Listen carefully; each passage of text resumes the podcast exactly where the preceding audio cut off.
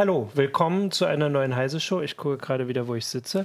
ähm, ich bin Martin Holland aus dem Newsroom von Heise Online und habe mit mir heute hier Jürgen Kuri und zugeschaltet. Leider haben wir es nicht hinbekommen mit Live-Bild. Ähm, Falk Steiner. Ja, liegt an mir. Tagchen. genau, aber du bist da und du bist zu hören und man kann uns ja auch als Podcast dann hören. Dann äh, die Zuhörer werden dich sowieso, also das Bild nicht mehr vermissen als sonst, sage ich mal. Ansonsten, ähm, genau, äh, haben wir dich aber hier drin. Und zwar möchten wir heute über den Koalitionsvertrag sprechen. Das hatten wir letzte Woche schon überlegt, aber er ist ja noch aktuell, auch wenn gerade in Berlin immer noch alles drunter ja, und drüber zu gehen noch scheint. Nicht, noch nicht entschieden, ob er dann wirklich mal irgendwann in Kraft tritt. Genau. Also äh, letzte, ich glaube vergangene Woche Montag haben sie dann, oder ich glaube bis Dienstag hatten sie verhandelt, haben die Verhandler... Bis Mittwochmorgen. Bis, bis Mittwochmorgen, Mittwoch genau. Dafür haben wir dich da. Das ist ich schon eine etwas unentspannte Woche hinter mir, die vergangene. Die jetzige genau. ist deutlich entspannter. Genau, das kann ich mir denken. Genau, da haben die äh, Verhandler von SPD, CDU und CSU den Entwurf ähm, äh, dann abgeschlossen und vorgestellt. Und jetzt geht es eben darum, ähm, dass die SPD noch zustimmt. Nee, nee die CDU muss, noch, muss, auch noch zustimmen. Also genau. die CDU hat einen Parteitag jetzt am Wochenende, glaube ich. Äh, ja, noch ein bisschen nächstes länger. Wochenende. Und die SPD will bis äh, Anfang März, 4. März soll wohl das Ergebnis vorliegen, äh, die Mitglieder befragen, ob sie denn dem Koalitionsvertrag zustimmen möchten. Und wenn das durch ist, dann wird er unterschrieben, dann gibt es eine Regierung, dann bis zum CDU-Parteitag sollen wir auch wissen, welche Ministerien wie besetzt werden ja. von der CDU. Die SPD wird das wohl auch irgendwann mal erzählen. Und bei der CSU wissen wir es noch nicht. Genau. Ah, genau, ja. Genau. Und damit die Mitglieder, die drüber, nicht nur die Mitglieder wissen, was da drin steht, haben wir gesagt, wir gucken mal auf die Themen, die für uns wichtig ja. sind. Hat Falk eigentlich richtig vorgestellt? Nee, genau, das wollte ich auch gerade noch machen. Falk, du bist vom Deutschlandradio. Genau, so heißt die wunderbare Körperschaft des öffentlichen Rechts, genau. gebührenfinanziert bzw. Rundfunkbeitragsfinanziert. Genau, genau und, und er ist Hauptstadt Berlin, Hauptstadtkorrespondent genau. für den Deutschlandfunk und Deutschlandradio, genau. Genau, und dort mache ich in erster Linie die netzpolitischen Themen, digitalpolitischen Themen, aber auch andere weitere politische Themen von der Linkspartei bis rein in die tiefe Sicherheitspolitik. Aber hin und wieder, wenn ich noch ein bisschen Zeit finde und äh, Sachen spannend finde, schreibe ich ja auch für euch. Genau, das genau. freut uns immer sehr.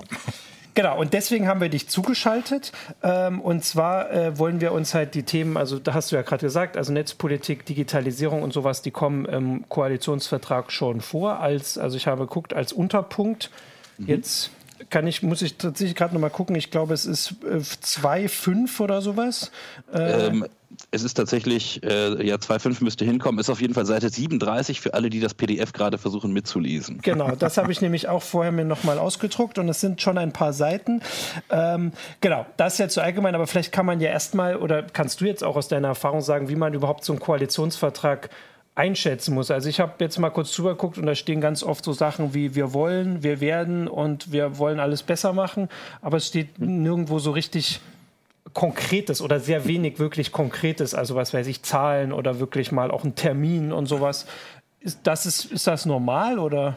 Das ist relativ normal, aber ähm, um so eine ganz kleine Lesehilfe vielleicht zu geben, ähm, fangen wir ganz vorne an ähm, wollen und werden. Du hast es gerade schon gesagt. Äh, das sind zwei kategorial ganz, ganz unterschiedliche Sachen. Das eine ist, wir wollen, das heißt, es ist eine Absichtserklärung und mhm. man hat sich darauf geeinigt, dass man diese Absicht hat.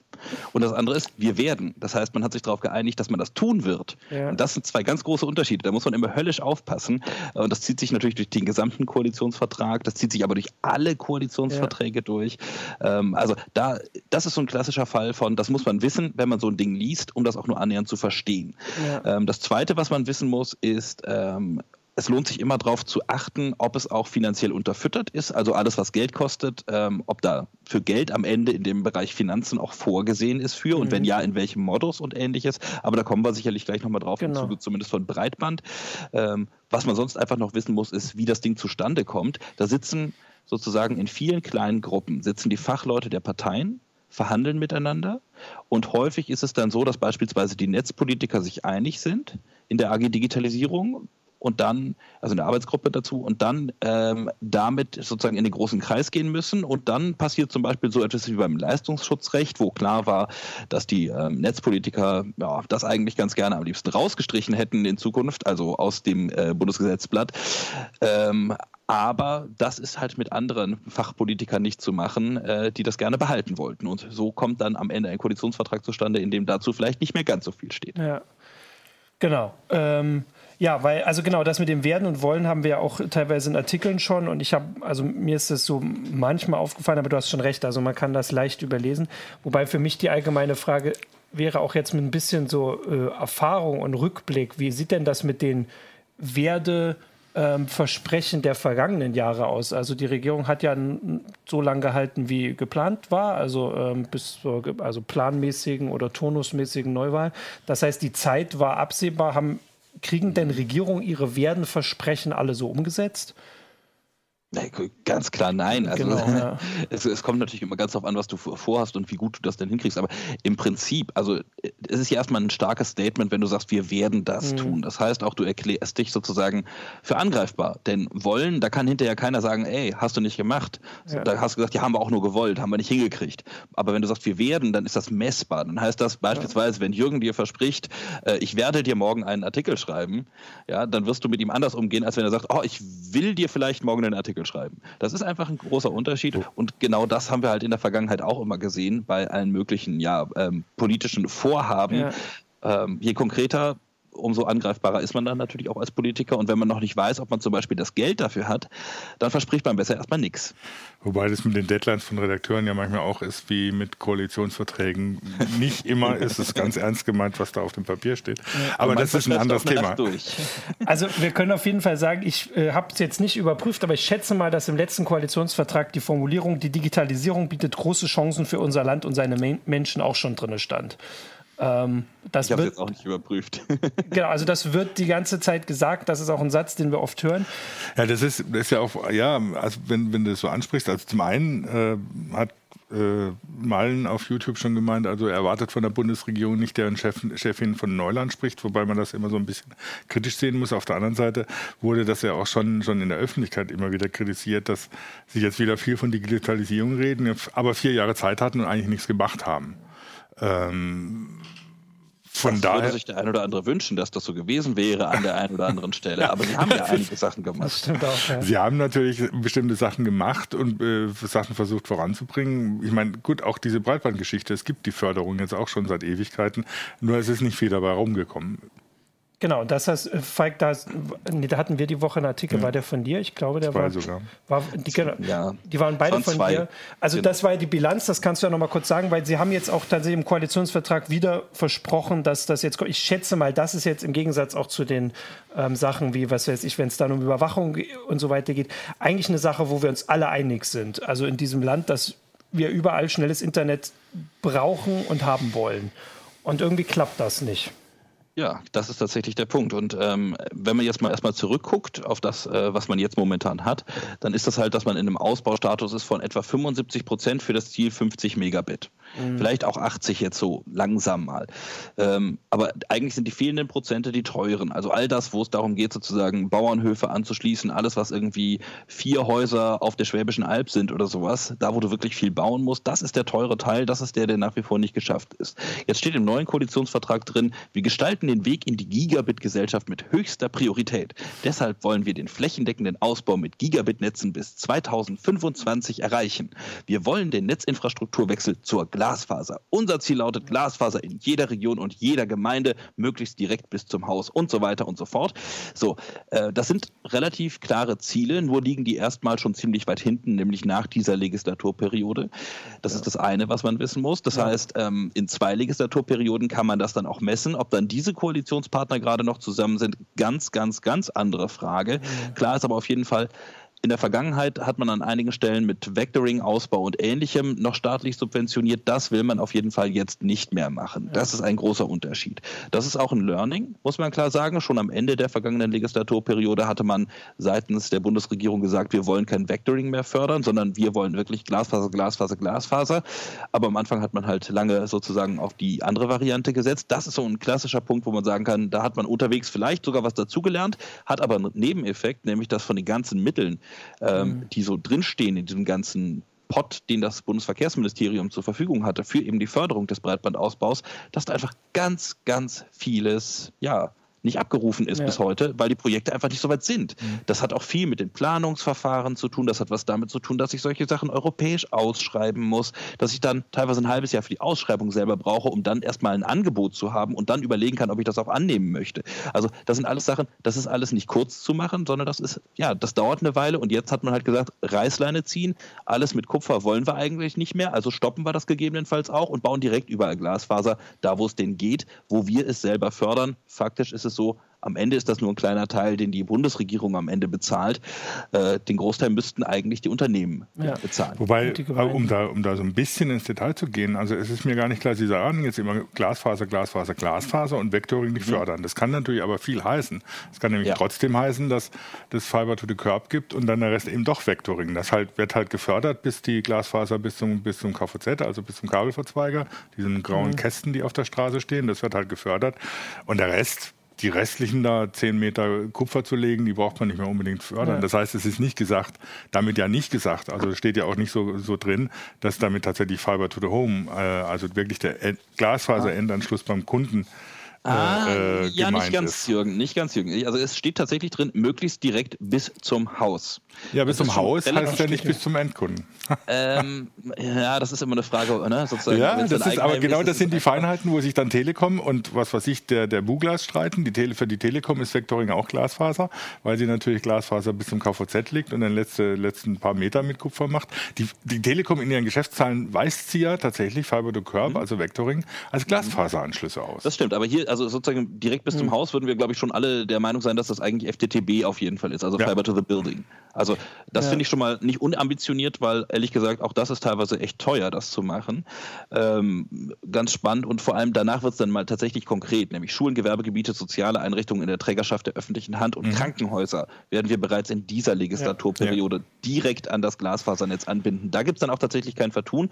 Das heißt aber auch, dass ordentlich Glasfaser in die Erde gebuddelt werden muss und dass man dann Leitungen hat, an die man natürlich auch einfache andere ja. Liegenschaften anschließen kann. Ich wollte damit jetzt auch das nicht, nicht kleinreden. Das ist schon mal tatsächlich, wir haben, glaube ich, auch was gelernt und es, ist, es sind schon eindeutigere Aussagen oder die, die mehr in die Zukunft weisen drin. Aber wie immer liegen, glaube ich, die Feinheit oder die, der Teufel liegt halt im Detail, die dann, der dann nochmal hinterherkommt. Ja. Ich meine, das ist. Äh, Klar, natürlich. Ich kann so, ich muss in so einen, so einen Koalitionsvertrag, den muss ich halbwegs technikneutral formulieren, weil ich kann ja jetzt nicht, selbst bei Glasfaser gibt es ja noch Unterschiede, ob, ob ich jetzt ein Point-to-Point -Point mache oder, oder ein, ein GPON oder was was ich, was weiß ich, was ja Unterschied in, den, in, in der GPON ist immer ein Shared-Anschluss mhm. ähm, und, und so Geschichten. Also das kann ich ja im Ko Koalitionsvertrag nicht festlegen, was, die, was für eine Technik da eingesetzt werden soll. Es ist halt so die grundlegende Entscheidung, Glasfaser oder Kupfer, was ist zukunftsträchtiger und da gehen sie schon mal einen Schritt in die richtige Richtung. Aber ähm, das wollte ich kurz sagen, weil wir vorhin drüber geredet haben. Wenn man sich jetzt anguckt, die ersten beiden Sätze sind tatsächlich Wollensätze. Wir wollen bis 2025 die, äh, den flächendeckenden Ausbau und wir wollen den Netzinfrastrukturwechsel zur Glasfaser. Genau. Da hast du uns ja darauf hingewiesen. Aber der nächste Punkt ist der, auf den du uns auch hingewiesen hast. Und da steht nämlich dann drin, wo das Geld für herkommen soll. Auch wenn du gerade ja eigentlich gesagt hast, dass es bislang noch nicht mal per se am Geld gescheitert ist. Also, nee, ist es nicht unbedingt. Genau. Also es gab ja Geld, äh, was zur Verfügung stand in den Haushalten, was halt nicht ausgegeben ist momentan. Ja. Also jetzt kann man darüber streiten, ob das jetzt heißt, dass da nichts passiert ist. Also das Verkehrsministerium würde zum Beispiel jetzt immer argumentieren, aber wir haben 4,4 Milliarden Euro Förderzusagen gegeben. Das heißt, aus unserer Sicht ist das Geld verplant. Ähm, praktisch ist es so, dass der Großteil halt einfach nicht abgeschlossen ist, der Projekte. Das heißt, es ist nicht abgerufen, es ist aus dem Haushalt raus wieder, ähm, weil der Haushalt immer nur sozusagen für das eine Jahr gilt. Ah, okay, ja. Da können halt vielleicht ein paar Euro noch mitgezogen werden ins nächste Jahr, aber mh, hm, ne, das ist so ein bisschen Hoffen auf die Zukunft, dass das dann alles gut funktioniert. Interessant ist, was man jetzt gemacht hat. Man hat ähm, sozusagen versucht, auch daraus wieder zu lernen, aus diesem Problem mit Haushalt und so weiter. Mhm. Es steht ja jetzt drin, dass man sagt, man will die Erlöse aus der Vergabe der UMTS und 5G-Lizenzen zweckgebunden bereitstellen und, und das ist kein inklusiv, also doch, das ist ein inklusives und, also sozusagen, es bezieht sich zusätzlich dazu, wollen bis 2021 im Haushalt sicherstellen, dass das Fördervolumen insgesamt erreicht ah, wird. Okay. Hm. Hier steht nochmal ein Wollen drin. Das hm. ist das Problem. Und ich habe da viel gesprochen mit Beteiligten drüber, ähm, denn ursprünglich stand da mal in dem Text von der AG Digitalisierung stand ein Werden. Das ist natürlich mhm. etwas fies, weil ähm, sozusagen du musst irgendwie gucken, dass du da keine negativen Anreize schaffst. Denn auf der einen Seite, du möchtest natürlich Geld haben für deine ja. UMTS und 5G-Lizenzen. Das ist klar. Du hast das Problem, dass du eigentlich nur noch drei große Bieter hast mit der Telekom, mit Vodafone mhm. und mit Telefonica. So. Ähm, irgendwie musst du damit umgehen können. Wie, wie, machst du das dann? So, also du hast sozusagen eine unsichere Einnahme, weil du nicht weißt, dass dir die mhm. Frequenzblöcke tatsächlich an Geld geben. Und das Zweite sagst du aber, dadurch, dass wir diese Summe genannt haben und wir wollen das eigentlich auch von der Höhe her erreichen, müssen wir halt den Rest aus dem Haushalt zuschießen, bei dem wir noch nicht wissen, wie der in drei Jahren genau aussehen mhm. wird. Also insofern, das ist schon ein Eiertanz, den sie da hinlegen, aber das ist ein Eiertanz, der irgendwie noch konsistent ist im Sinne ja. von, ja, wie könnte es anders sein an der Stelle? Äh, interessant daran ist, dass sie wirklich sagen, wir stecken das ganze Geld dafür in einen Fonds. Und das ist so ein bisschen der Trick, wie man aus dieser Jährlichkeit rauskommt, dass man von Haushaltsjahr zu Haushaltsjahr geht, sondern man bildet halt einen Fonds, in den fließt die Kohle rein und dann kann man daraus dann bezahlen, wenn es denn fällig wird. Ähm, das ist so Trick 17, könnte man sagen, mhm. wie man das jetzt macht. Aber anders geht es halt schlecht, weil man nun mal haushaltsrechtlich ansonsten in die Bedrohung käme. Ja, ja. Ähm, und es steht ja unten dann noch drin, diese 2025, auch wenn sie vorne ein Wollen sind, steht mhm. unten, dass es einen rechtlich abgesicherten Anspruch und wenn ich das jetzt zurücklese, auf schnelles Internet gibt. Bis, und der soll bis Mitte dieser Legislaturperiode ausgestaltet werden. Also für mich mhm. klingt das so wie, äh, was jetzt bei der Kinderbetreuung gemacht wurde, was ja im Prinzip schon auch mitgeholfen hat, dass es zumindest das Bewusstsein dafür gibt, dass es, äh, sagen wir mal, äh, den, also dass das wichtig ist, auch wenn es irgendwie nicht erreicht wurde, dass, also das Ziel, dass mhm. es jetzt bei der Kinderbetreuung das für alle gibt, wäre die Frage, dass dann zumindest Leute vielleicht halt, sie die Entschädigung kriegen oder klagen können. Ja, klagen. Also es geht ja wirklich um den Rechtsanspruch, ja, genau. dass du einen Rechtsanspruch bekommst, den du dann zum 1. Januar 2025 einklagen kannst. Den wirst du einklagen müssen gegenüber der Bundesnetzagentur, dass die dann Betreiber vor Ort zwangsverpflichten könnte, mhm. zu dir einen Anschluss zu legen. So, das ist die Grundidee dahinter. Mhm. Das wäre der sogenannte Universaldienst. Man hofft dann so noch ein bisschen, habe ich rausgehört aus verschiedenen Gesprächen, dass man vielleicht nicht auf das eigentliche Universaldienstmodell wie bei Post und äh, Telefonanschluss zurückgreifen muss oder bei Briefzustellung, sondern dass man vielleicht noch mal noch was anderes findet, was dann auf europäischer Ebene erst kommen müsste dafür als Instrument.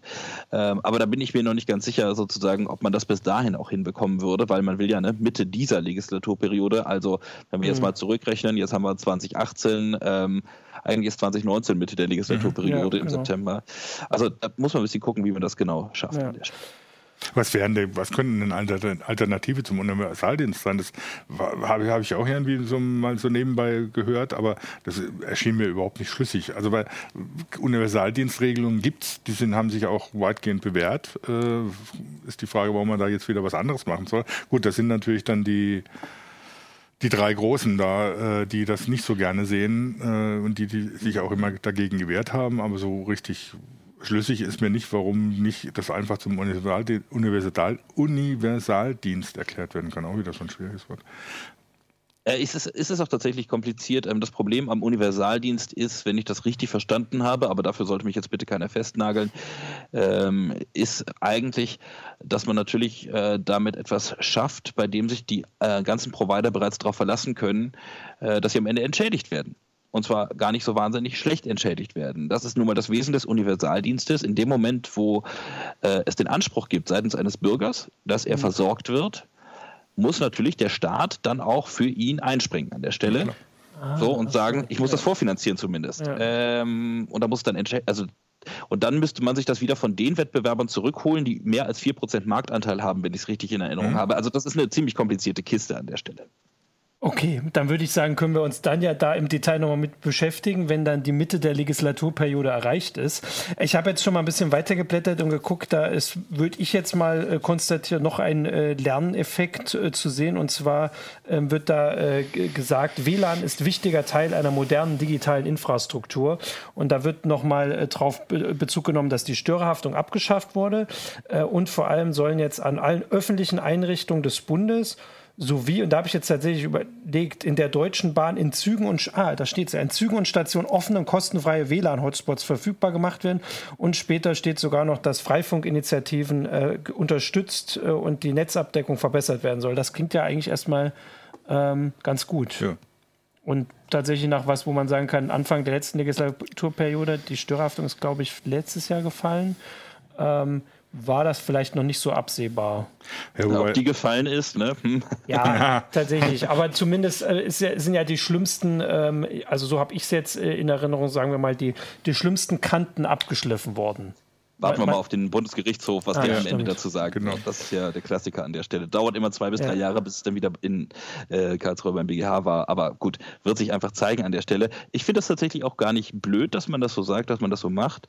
Ähm, die Kernfrage ist aber natürlich, ob es dann auch ähm, funktioniert. Ja, also, ja. wenn ich jetzt an Bahn denke, zum Beispiel. Ja, wobei, dass, dass Sie versprechen, dass es in Zügen WLAN geben soll, ist ja jetzt auch ein billiger, billiger Punkt, den Sie da machen, weil den meisten, also ICE und ICE, ICE sind im Prinzip schon ja, versorgt. Da habe ich tatsächlich überlegt, wie es mit Regionalzügen dann ist. In Regionalzügen laufen die ersten Versuche, die sind etwas schwieriger auszustatten, weil da diverse lokale Provider noch eine Rolle spielen. Ähm, aber Gut, es ist immerhin äh, ein Schritt wieder, wo man sagt oder so, ja, besser als nichts. Genau, also sie wollen auch die, ähm, äh, die Mobilfunknetzmessung erweitern, sodass wir, wir als Bürger einfacher melden können, wo wir keinen Empfang haben. Das äh, war auch so ein, so ein Ding, wobei das auch äh, weniger sie jetzt direkt als Gesetzgeber hm. betrifft, ja. würde ich mal sagen. Ähm, ja. Genau. Dann habe ich äh, bei Forschung habe ich noch mal was geguckt. Das ist dann auch später, also weil hier steht mein bei digitaler Forschung steht, äh, nee, nein, Moment, bevor ich was falsch mache, digitale Kompetenzen in einer modernen Wissensgesellschaft, bevor ich was durcheinander bringe.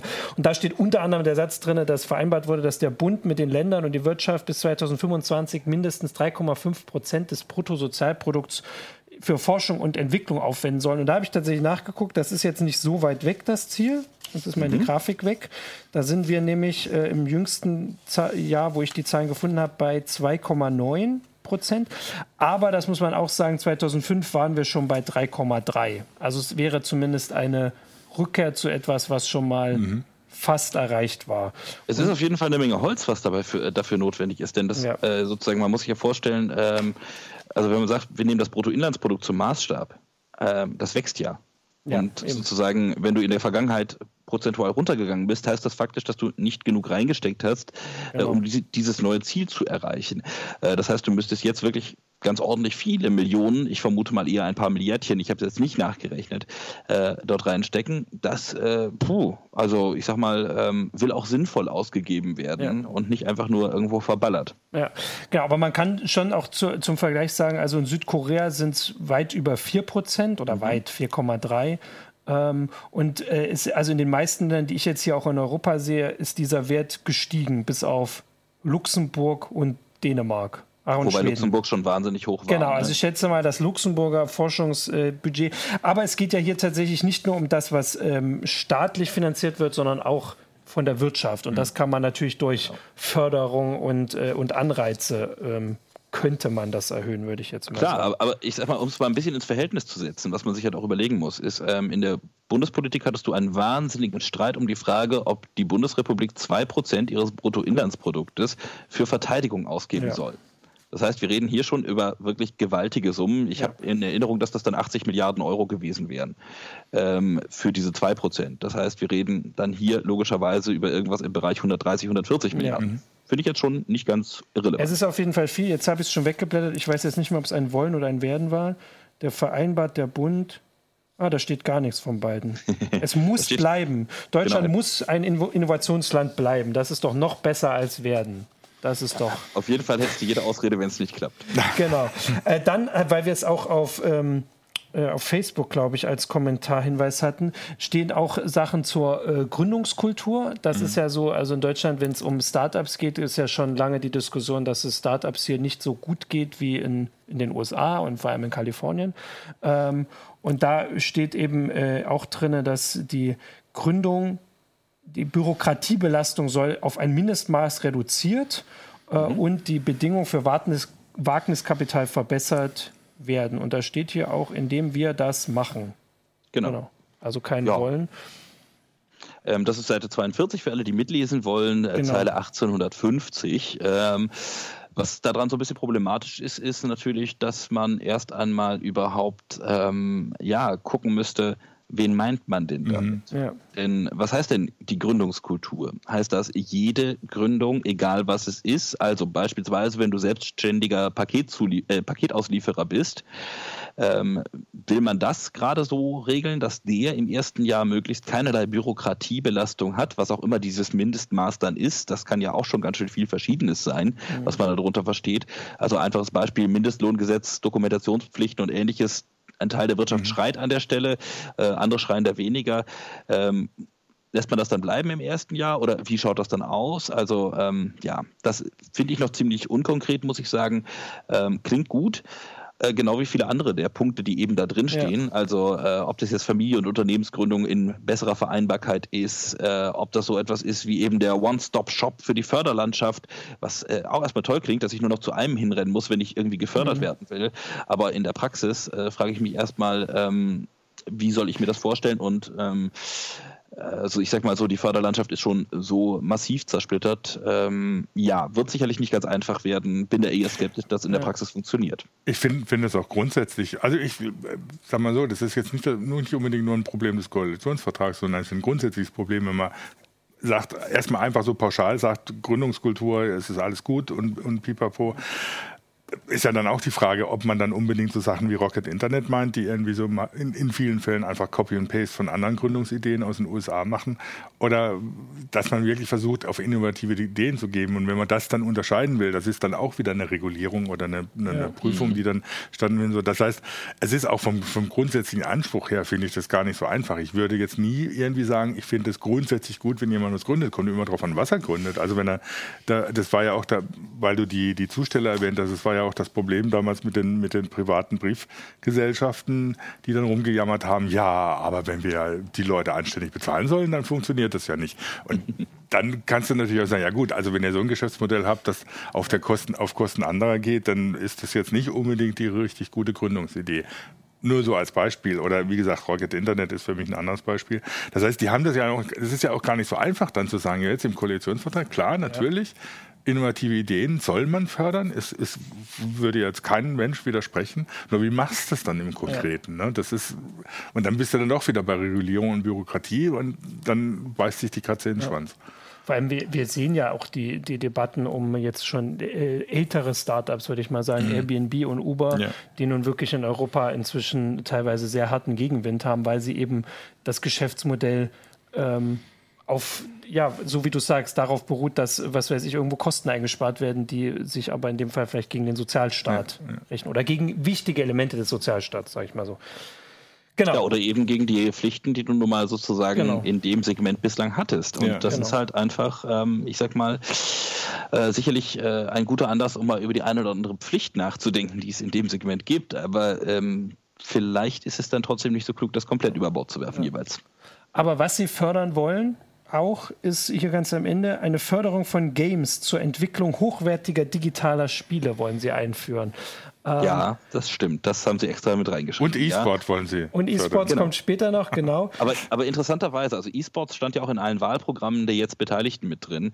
Äh, aus ich, mir nicht ganz hundertprozentig verständlichen Gründen ist das wirklich ein ähm, sehr wichtiger Punkt immer für die Digitalpolitiker dieser Parteien gewesen, dass man da mal irgendwann diesen Punkt erreicht, dass ähm, E-Sports zumindest mit Schach gleichgestellt wird. Ähm, ob das dann ein Sport in dem Sinne ist oder nicht, ähm, Denksport mit Sicherheit, aber ob es sozusagen auch diese ja, sonstigen rechtlichen Kategorisierungen, beispielsweise für Sportvereine und sowas, mhm. erfüllt. Also da bin ich ganz gespannt, wie man das machen möchte und wie man am Ende dann auch sozusagen, ähm, wenn es beispielsweise um die Gemeinnützigkeit eines Vereins geht, dann auch äh, den Bundesfinanzhof davon überzeugen möchte. Ja, aber das Ziel ist ja, glaube ich, klar, jetzt wo gerade wieder Olympische Spiele sind und irgendwie Deutschland, äh, ich kriege das ja nur in den Push-Nachrichten mit, so sehr erfolgreich beim Medaillenspiegel ist, wenn dann 2022, glaube ich, in Tokio der E-Sport schon so ein bisschen auch mit dabei sein soll, möchte man wahrscheinlich, dass die deutschen Bundeswehrsoldaten dann auch in Counter-Strike 5 oder sowas, ich weiß gar nicht, wo die Nummern sind, äh, erfolgreich sind. Jetzt hatte ich noch was anderes zu den Spielen. Das ist mir aber gerade entfallen. Ähm, deswegen können wir ja weiter gucken. Ein äh, wichtiger Punkt ähm, war auch noch die digitale Verwaltung. Ähm, genau. Da, da steht ganz, jetzt, ganz viel ja, drin. Sag mal. Also äh, die digitale Verwaltung ist so ein ganz, ganz großer Klops. Ähm, ja. Da kann man auch wirklich nur sagen, ähm, da gibt es immerhin mal was relativ Konkretes, nämlich, ähm, vielleicht erinnert ihr euch dran, vor einem Jahr. Da wurde das Online-Zugangsgesetz verabschiedet, das, der Online-Zugang zu Verwaltungsleistungen. Da geht es letzten Endes darum, dass mhm. du irgendwie mal online mit den Ämtern kommunizieren ja. kannst, als Bürger, als Unternehmen vielleicht auch, äh, und das Ganze auch noch Hand und Fuß hat, also im Sinne von, vielleicht logge ich mich da nur auf einem Portal ein und nicht auf sieben verschiedenen. So. Ähm, und das, dafür will man jetzt zumindest 500 Millionen Euro zur genau, Verfügung genau, stellen, steht, ja. dass das funktioniert. Und man will eine sogenannte E-Government-Agentur einrichten. Ähm, da bin ich mir noch nicht ganz sicher, wie das funktionieren kann. Es gibt auf jeden Fall ganz wahnsinnig viele Ebenen, die dort einbezogen werden müssen, äh, damit das Ganze vorangeht, endlich vorangeht. Interessant ist, dass an einigen Stellen äh, in diesem Koalitionsvertrag, äh, ich würde sagen, Bullshit-Bingo betrieben wird. Denn, ähm, also ich lese mal ganz kurz vor, in der Bundesregierung werden wir innovative Technologien wie Distributed Ledger Klammer auf, Blockchain, Klammer zu, erproben. Also bei aller Liebe, ähm, das wollte man auch ganz gerne mal mit drin haben, offenbar, und ja. ganz modern sein. Ähm, ist ja auch nicht verkehrt, das mal machen zu wollen, aber ähm, ja, ist vielleicht jetzt nicht ganz so relevant. Aber interessanter ist eigentlich dann das, was mit den Sachen passiert, über die wir alle schon seit Jahren diskutieren. Mhm. Denn äh, da steht drin, der elektronische Personalausweis wird zu einem universellen, sicheren und mobil einsetzbaren Authentifizierungsmedium. Interessant finde ich, dass man damit eigentlich faktisch schreibt, dass er bislang nicht sicher gewesen mhm. sei, denn er muss sie erst werden. Ja. Äh, aber das ist jetzt mal eine kleine Bösartigkeit der Interpretation. Äh, klar aber ist auch, also bislang benutzt das Ding kein Schwein, es gibt kaum Anwendungen dafür und das ist ein totaler Reinschlag. Und deswegen schreiben sie rein, der praktische Einsatz muss deutlich benutzerfreundlicher werden. Ich bin gespannt, wie das genau aussehen soll. Ähm, lass mich da gerne positiv mhm. überraschen. Momentan ist das Ding einfach mal Grütze und ich frage mich auch immer noch, wie ich es endlich in mein Handy gestopft bekomme, aber das ist eine andere Frage. Ich meine, äh, grundsätzlich ist er das ja schon. Also der, den elektronischen Personalausweis kannst du im Prinzip zumindest, äh, wenn du es nur vom Personalausweis betrachtest, genauso einsetzen. Du kannst ihn sicher, du kannst dich sicher damit und auch, mhm. wenn es drauf ankommt, mobil über, mhm. über NFC, wenn du willst, äh, identifizieren. Ähm, nur die andere Seite fehlt halt. Ja, ne? genau. Also, und, genau. und das eben auch von der, von der Regierung, die ihn eingeführt hat. Ne? Ich meine, selbst, die haben ja selbst sogar Anwendungen, die sie schon hatten, dafür wieder eingestellt.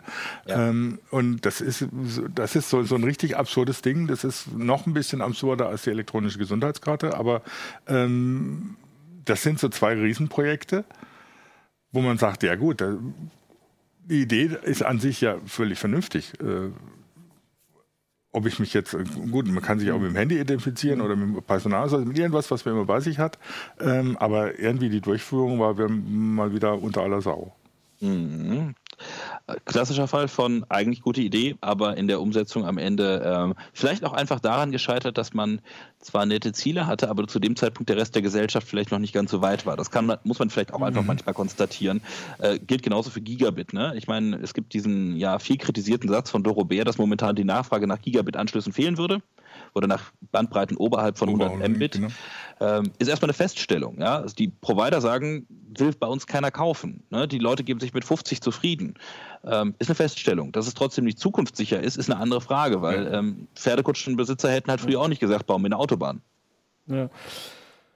Ja, ich habe äh, da gerade auch noch überlegt, ob das auch was damit zu tun haben könnte, dass man sich doch bei manchen Sachen irgendwie äh, die Finger verbrannt hat. Also gerade aktuell war das besondere elektronische Anwaltspostfach und dass es immer mal so Geschichten gibt, wo einfach ähm, das, äh, das so abschreckend ist, weil das jetzt, also das Einzige, mhm. wo jetzt Leute von dieser, ähm, diesem Digitalisierungsprojekt mhm. gehört haben, ist wirklich negativ.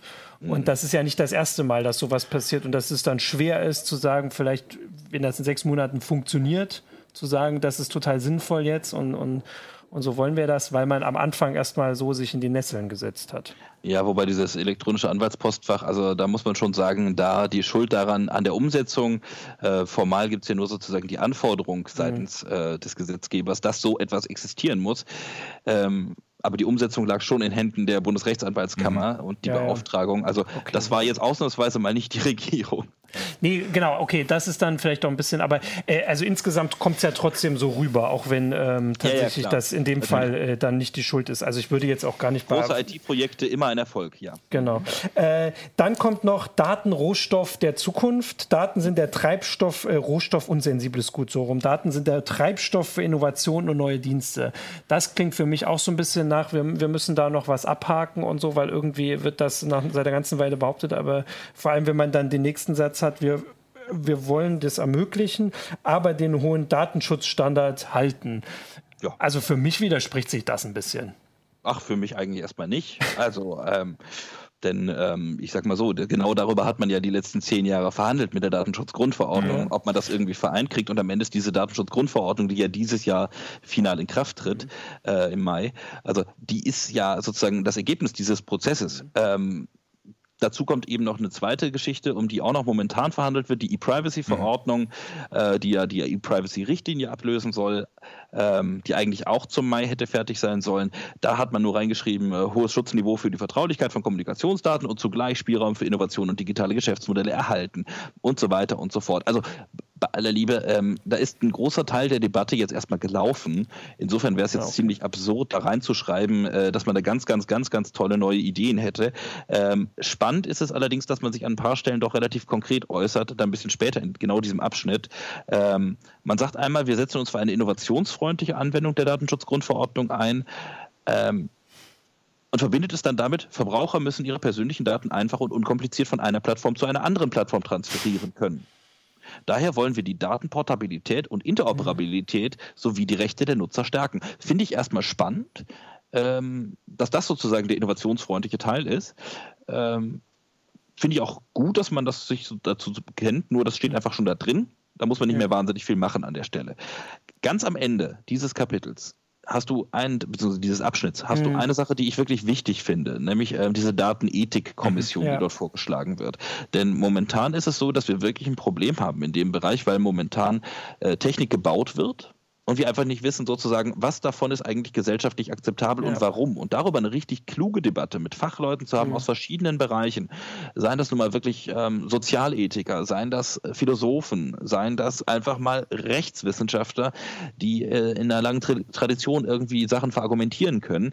Das fände ich wirklich wahnsinnig wichtig, denn momentan sind wir da einfach mal, ich sag mal, auf dem Pfad ins Irgendwo, kann man auch mögen, aber ehrlich gesagt, äh, wenn das dann im Ergebnis China heißt, fände ich das nicht so cool. Ja, ja das ist, also stimme ich dir zu. Das hat mich überrascht, dass sie das da so reingeschrieben haben. Finde ich aber auch irgendwie eine, eine ziemlich wichtige Geschichte. Also ich habe da immer so ein bisschen, bisschen Schwierigkeiten damit, wenn die Leute die Merkel dafür kritisieren, dass sie vom Neuland gesprochen hat. Ich glaube, wir können uns in vielen Bereichen noch gar nicht vorstellen, wie sehr wir uns im Neuland bewegen und was wir uns da, da, für Überlegungen anstellen müssen, wie wir mit den ganzen Geschichten umgehen. Da geht es, gut, natürlich sind die Datenschutz, Privatsphäre oder so, ist da, ist da nur der Anfang. Es geht ja bis hin zu ja, äh, Umbauten der gesamten Gesellschaft durch digitale mhm. Arbeitslosigkeit, durch Grundeinkommen und so weiter und so fort, ähm, die aufgrund auf Basis der, der zunehmenden Vernetzung, zunehmenden Digitalisierung äh, passieren. Ähm, und da sind dann solche Ansätze, dass man sich ja wirklich man auch mal auf Regierungsebene Gedanken darüber macht, was wollen wir eigentlich mit der ganzen Technik, die wir schon benutzen oder die auf uns zukommt. Was wollen wir eigentlich damit äh, äh, erreichen und äh, was wollen wir nicht? Das ist ja schon mal ein ziemlich guter Ansatz. Ja. Also ich wollte äh, noch mal kurz äh, zurückkommen, zumindest zu meinem Anfang, äh, diesem Widerspruch, den ich bei diesem Datenschutz gesehen habe. Da lag wahrscheinlich auch noch bei mir im Hinterkopf, dass ich bei der Debatte um, das, um die Datenschutzgrundverordnung damals mitbekommen habe, dass Deutschland sich ja äh, wohl hinter den Kulissen dafür eingesetzt hat, die möglichst, äh, also Datenschutz... Ähm, unfreundlich auszulegen. Äh, also quasi diesen berühmten äh, oder diesen, äh, auf den wir so stolz sind, diesen hohen Datenschutzstandard ja eher zu untergraben. Also dass das deswegen so war, aber sie haben, also wir werden ja sehen, wie das mit der Datenschutzgrundverordnung nun so alles wird. Äh, von mhm. daher hast du schon recht, äh, kann man jetzt einfach mal abwarten und muss nicht davon ausgehen, dass sie sich da jetzt direkt in das nächste, äh, die nächste Gesetzesinitiative stürzen wollen und werden. Und wie gesagt, die E-Privacy-Verordnung, die steht noch aus, die ist auch genau, wirklich relevant für den Bereich, weil das ist das, was wir unter Cookie-Richtlinie in der Vergangenheit kannten. Da geht es aber um wesentlich mehr. Da geht es schlicht und einfach um die Frage, ob wenn du telefonierst, äh, sozusagen die Umstände deiner Telekommunikation, wie weit sind die nach Datenschutzgrundverordnung geschützt oder die Inhalte vielleicht auch, weil sie sind fließende Sachen, nicht unbedingt Daten. Wie ist das zu schützen? Äh, da geht es um einmal Vertraulichkeit der Kommunikation und zum anderen um Datenschutz und beides zusammen ist halt echt äh, ein dickes Brettchen und da hat man sich äh, in den vergangenen Monaten in der Bundesregierung auch nicht gerade durch zukunftsweisende, ähm, sagen wir mal, Aktivität ausgezeichnet, sondern hat da auch ziemlich gemauert. Ich meine, das ist ja auch so eine grundlegende Kritik an dem, an dem äh, Koalitionsvertrag, wie er da steht, dass er im Prinzip bekannte Sachen abhandelt, mhm. Äh, mhm. die man eigentlich schon hätte, längst hätte machen müssen und nicht viel in die Zukunft weiß. Das stimmt auf der einen Seite. Auf der anderen Seite mit so Sachen wie der Ethikkommission geht schon ein bisschen drüber hinaus. Und dann werden immer so Sachen wie das Digitalministerium, das manche fordern, an, angeführt, dass man dafür hätte machen müssen, damit es so mal richtig vorangeht. Ähm, ich weiß nicht, ob in so einem Koalitionsvertrag wirklich mehr, sagen wir mal so, Zukunftsentwürfe Entwürfe wirklich drinstehen können. Klar, man kann sich jetzt daran orientieren, an der Rede von Willy Brandt, mehr Demokratie wagen und sowas ähnliches mhm. für, für die Digitali Digitalisierung der Gesellschaft fordern. Nur ob das tatsächlich so funktionieren würde, weiß ich auch nicht. Von daher ist, ist das schon eine Frage, was kann in so einem Koalitionsvertrag in dem Bereich überhaupt drinstehen? Okay kann ja vielleicht auch konstatieren, dass wir sehr überrascht wären, wenn sowas passiert wäre. Also wenn eine Regierung jetzt schon seit vier Jahren äh, mehr äh, ungern miteinander arbeitet, hat man ja manchmal das Gefühl, und jetzt irgendwie gezwungen wird, das weiterzumachen, dass sie sich dann nicht auf die großen Zukunftspläne konzentrieren, ist vielleicht zumindest nicht, äh, nicht überraschend. Aber manchmal wären wir ja auch gerne, vor allem in aktueller Zeit, vielleicht positiv überrascht. Also ähm, ich lass ja. mich mal ganz kurz noch zwei, drei Sachen zu dem sagen, was ihr da gerade gesagt habt, weil der Punkt ist, ähm, man kann sich natürlich wünschen, dass da mehr drinsteht, aber an manchen Stellen ist man auch froh, wenn Sachen nicht mhm. drinstehen. Denn alles, was genau. in einem Koalitionsvertrag nicht steht, ist etwas, auf das man sich nicht hat einigen können. Mhm. Ich mache mal ein paar Beispiele. Ja. Ähm, das eine ist, was augenfällig ist, ist, dass man herzlich wenig zum Netzwerkdurchsetzungsgesetz darin findet. Mhm. Ähm, die Erklärung dafür ist relativ einfach. Ähm, man wollte das eigentlich nicht anfassen, das Thema. Denn da ist eine Evaluation angedacht, ähm, was auch immer man jetzt reingeschrieben hätte. Also die Evaluation würde nach zwei Jahren eh erfolgen, also Mitte der Legislatur. Mhm. Ähm, und wenn man jetzt irgendwas da reingeschrieben hätte, hätte man damit interferiert in irgendeiner Form. Man hätte sich also dann irgendwie nochmal anders verhalten müssen mhm. bei einem Gesetz, bei dem man tatsächlich die Auswirkungen momentan noch nicht seriös zumindest abschätzen kann, auch wenn man an der einen oder anderen Stelle Auswüchse des Ganzen sieht. Was aber dann dafür drinsteht, und das ist schön verklausuliert reingeschrieben, ist, dass man ähm, bei der Revision der sogenannten E-Commerce-Richtlinie, also dem sozusagen höherrangigen Europarecht an der Stelle, nochmal überlegt, ob es eine Abstufung bei den Haftungsregelungen bräuchte. Mhm das sagt einem, wenn man das so erstmal liest und nicht in dem Thema drin ist, sagt einem das gar nichts. Aber das sagt einem auf jeden Fall, momentan habe ich eigentlich eine relativ saubere Unterscheidung in, sagen wir mal, ähm, Telekommunikationsunternehmen, äh, einem Host-Provider und einem Nutzer so. Ja, ähm, das ist eigentlich relativ klar sozusagen, wer was ist und wer wofür haftet. Jetzt könnte man dann natürlich theoretisch noch eine Zwischenebene einziehen, speziell zum Beispiel für soziale Netzwerke oder was auch immer man darunter versteht, so wie man es mhm. faktisch mit dem Netzwerkdurchsetzungsgesetz gemacht hat, steht dann da drin. Aber das würde auf jeden Fall auf eine europäische Lösung hinauslaufen und dann wäre dieses Netzwerkdurchsetzungsgesetz in jedem Fall erstmal, ähm, ich sag mal, von höherrangigem Recht erschlagen mhm. worden. Mhm. Das ist einer dieser Punkte, wo man klar sagen kann, ja, da haben die Digitalpolitiker sich, äh, ich glaube, sogar etwas äh, stärker durchgesetzt gegenüber den Rechtspolitikern äh, in der Vergangenheit. Und dann gibt es noch ein anderes. Äh, ihr dürft jetzt mal raten, welches Thema äh, dort eigentlich nicht mehr drin steht. Jetzt bin ich trotzig raus. Das Netzwerkdurchsetzungsgesetz hatte ich auch noch im Kopf. Leistungsschutzrecht. Das Leistungsschutzrecht, genau, da steht auch nichts mehr zu drin, wirklich. ähm, also zumindest hm. nicht, dass ich es gefunden ja. hätte. Ich habe hm, jetzt bei den genau. Kulturpolitikern auch gerne geguckt, aber so richtig hm, fündig geworden bin ich an der Stelle nicht. Ähm, es gibt zwar einen Treffer für Leistungsschutzberechtigte, aber das eher für das klassische Modell. Ähm, dann haben wir aber noch einen, über den wir uns so lange gestritten haben mit diesem Digitalisierungsgedöns. Ähm, welches könnte es sein? Du musst es auflösen. Wir nee, gucken alle jetzt sehr, auch nicht an. sehr fragend. Wie sagte man mir neulich, das andere mit den drei Buchstaben? Hm. Hm. Worüber äh, hat man da lange NSA, gestritten? Ich weiß es nicht mehr. DS NSA ist nicht schlecht, aber es, äh, die Richtung stimmt schon mal. Hat das was mit BND-Gesetz. BND? Nein. Ja, das ist auch eine Baustelle, aber eine kleinere im Vergleich zu dem öffentlichen Streit zumindest. Hm, drei Buchstaben. Fängt mit V an. Vorratsdatenspeicherung. Richtig. Ah, tatsächlich. Stimmt, ja, natürlich. Was steht denn dazu drin? hm. Eigentlich steht da nämlich gar nichts drin. Im ja. vergangenen Koalitionsvertrag war das schon ziemlich ähm, komisch mhm. geschrieben, muss man sagen. Da hat man gesagt, wir setzen die europarechtlichen Vorgaben um. Ähm, nee, ähm, also jetzt steht eigentlich mal gar nichts mehr dazu drin. Mhm. Es steht nur noch im Bereich innere Sicherheit drin, dass man Daten natürlich erheben können müsste, so wie in der analogen Welt. So. Mhm. Und auch an anderen Stellen in diesem, also man darf sich ja auch nicht vertun, man darf nicht nur das Digitalkapitel lesen. Ja, ne? In den anderen Kapiteln steht ja auch einiges drin. Äh, ob das jetzt sozusagen Drohnen bei Außen ist und Sicherheit oder ob das im mhm. Bereich digitale Landwirtschaft ist. Ähm, für den einen oder anderen sicherlich auch ganz interessant. Aber gerade im Innenbereich hat man natürlich immer viel gehabt. Da steht aber an vielen Stellen nichts Klares drin, was eigentlich an der Stelle heißt, man hat sich sozusagen auf den Dissens beschränkt ah, und wird es okay. gegebenenfalls später in der Legislatur ähm, nochmal ausfechten, wenn es denn tatsächlich notwendig ist. Vorratsdatenspeicherung zum Beispiel, wissen wir alle, da kommt auch mal ein Urteil aus Karlsruhe zu oder ein Beschluss, je nachdem, ob mhm. Klage und so weiter ähm, durchgeht. Also das, da wird auf jeden Fall was kommen und man wird sich dazu verhalten müssen und dann ist die Frage, ob es auf europäischer Ebene neu gemacht wird und so weiter. Aber das steht alles nicht hier drin. Ist schon ganz interessant. Ist nur die Frage, ähm, wie geht man dann damit in der Praxis um? Ja. Da haben sie natürlich auch äh, sich sicher gescheut, weil sie genau wissen, also gerade bei Vorratsdatenspeicherung, aber letztlich beim Leistungsschutzrecht auch, ähm, dass dann noch diverse Gerichte was zu sagen oder ihnen schon auch ins Stammbuch geschrieben haben, wie mhm. schlecht sie mit den vorherigen Gesetzen dazu gearbeitet haben.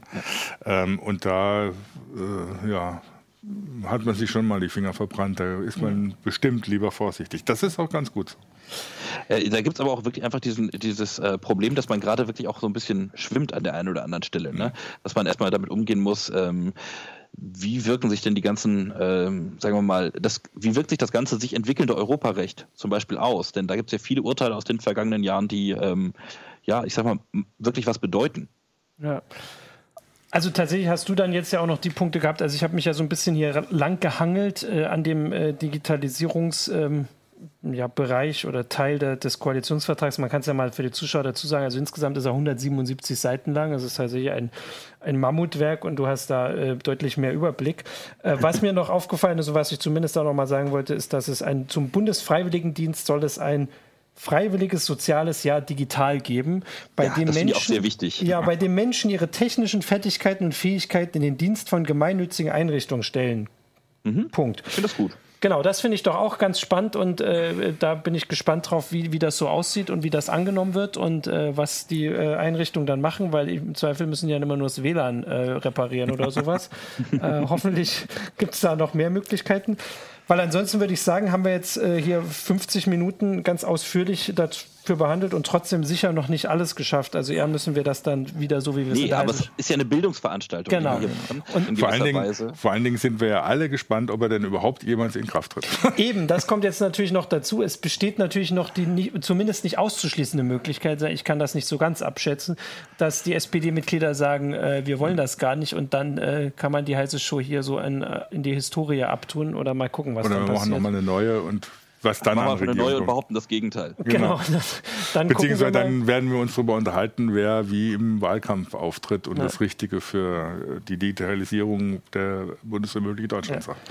Und ansonsten solange wir sagen, wir dass wir das nur wollen, ist alles in Ordnung. Solange wir nicht sagen, das wird so. Genau. Und ansonsten können wir ja hoffen, dass vielleicht haben ja auch ein paar SPD-Mitglieder zugeguckt, die jetzt dann nochmal sich überlegt haben, wie sie denn das so mit dem Abstimmen machen wollen. Äh, und dann würde ich sagen, danke dir, Falk, für, äh, für diese vielen äh, Einblicke, die tiefen Einblicke. Ich winke jetzt mal in die nicht vorhandene Kamera. Genau, du, genau. Also ansonsten hier das schöne Bild. Und beim nächsten Mal dann hoffentlich wieder mit Bewegtbild. Genau. Genau. Nach der Digitalisierung. Es lag alles nur am vielen Glasfaserkabel. Ja, wahrscheinlich. So schaut es aus, ist nur VDSL. Also, alles okay. Gute. Grüße Tschüss. nach Berlin. Und äh, äh, den Zuschauern bis zur nächsten Woche. Genau. Nächste Woche, bevor wir jetzt ganz schön, ja. nächste Woche ist 100. Sendung. Okay. Und 100. Da hatten Leute schon gefordert, dass Frau Malzahn jetzt endlich mal live in die Show kommen muss. Mal gucken, ob wir das irgendwie hinkriegen. Aber irgendwas denken wir uns aus. Genau. Sehr gute Idee. Dann bis zur 100. Sendung. Genau. Ciao. Tschüss.